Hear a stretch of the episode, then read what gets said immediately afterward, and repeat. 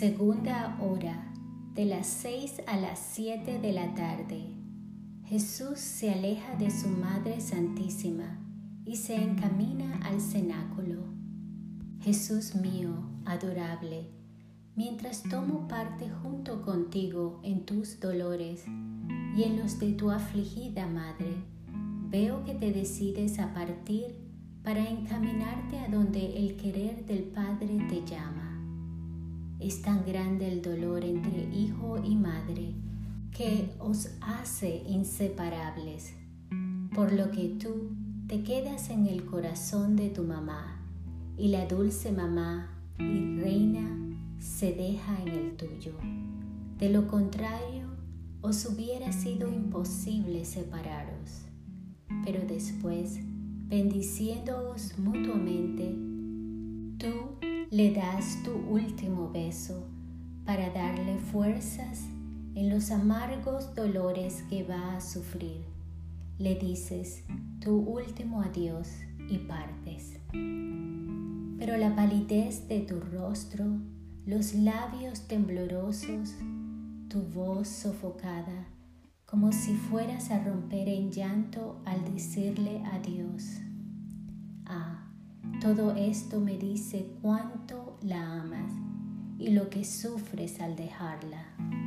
Pero para cumplir la voluntad del Padre con vuestros corazones fundidos el uno en el otro, a todo os sometéis, queriendo reparar por aquellos que por no vencer las ternuras de los familiares o amigos o los vínculos y los apegos a las criaturas, no se preocupan por cumplir el querer santo de Dios y corresponder al estado de santidad al que Dios los llama.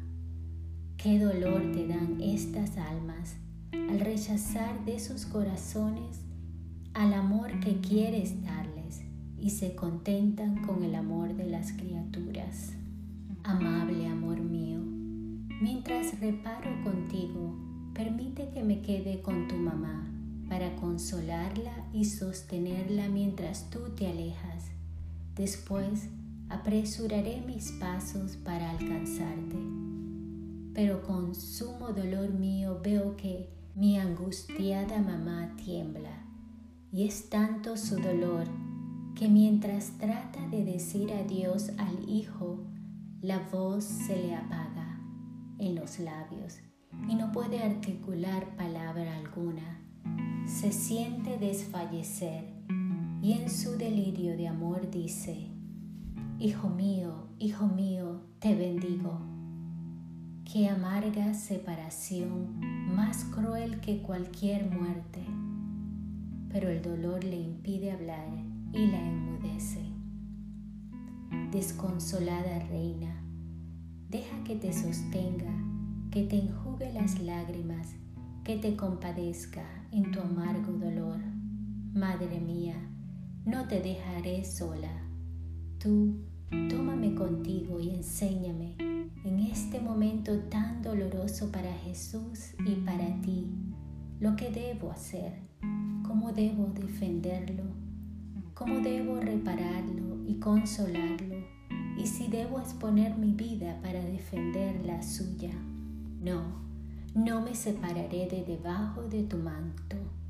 A una señal tuya volaré a Jesús y llevaré tu amor, tus afectos y tus besos junto con los míos y los pondré en cada llaga, en cada gota de su sangre, en cada pena e insulto, a fin de que, sintiendo en cada pena los besos y el amor de su mamá, sus penas queden endulzadas y después volveré bajo tu manto trayéndote sus besos para endulzar tu corazón traspasado.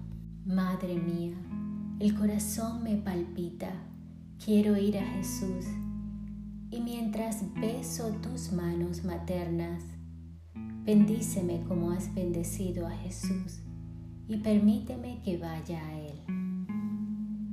Dulce Jesús mío, el amor me descubre tus pasos y te alcanzo mientras recorres las calles de Jerusalén con tus amados discípulos. Te miro y te veo todavía pálido. Oigo tu voz, dulce, sí, pero triste, con una tristeza que rompe el corazón de tus discípulos que están turbados. Es la última vez, dices, que recorro estas calles por mí mismo. Mañana las recorreré atado y arrastrado entre mil insultos y distinguiendo los lugares con los que serás más insultado y maltratado, sigues diciendo, mi vida está por terminar acá abajo, como está por ponerse el sol, y mañana a esta hora ya no existiré, pero como sol resucitaré al tercer día. Al oír tus palabras, los apóstoles más se entristecen y no saben qué responder. Pero tú añades, ánimo, no os abatáis, yo no os dejo, siempre estaré con vosotros, pero es necesario que yo muera por el bien de todos. Y así diciendo, te conmueves y con voz temblorosa continúas instruyéndolos. Antes de entrar en el cenáculo, miras el sol que ya se pone, así como está por ponerse tu vida, y ofreces tus pasos por aquellos que se encuentran en el ocaso de su vida, y das las gracias de que la hagan ponerse en ti, y reparas por aquellos que a pesar de los sinsabores y de los desengaños de la vida, se obstinan en no rendirse a ti.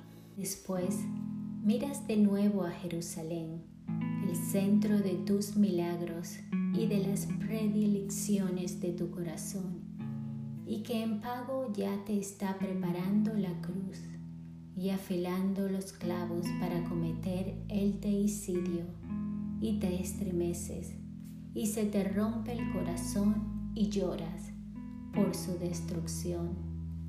Y con esto reparas por tantas almas consagradas a ti, almas que con tanto cuidado tratabas de convertir en portentos de tu amor y que ellas, ingratas, no te corresponden y te hacen así padecer mayores amarguras. Y yo, quiero reparar contigo para endulzar esta herida de tu corazón. Pero veo que te quedas horrorizado ante la vista de Jerusalén y retirando de ella tus miradas, entras ya en el cenáculo.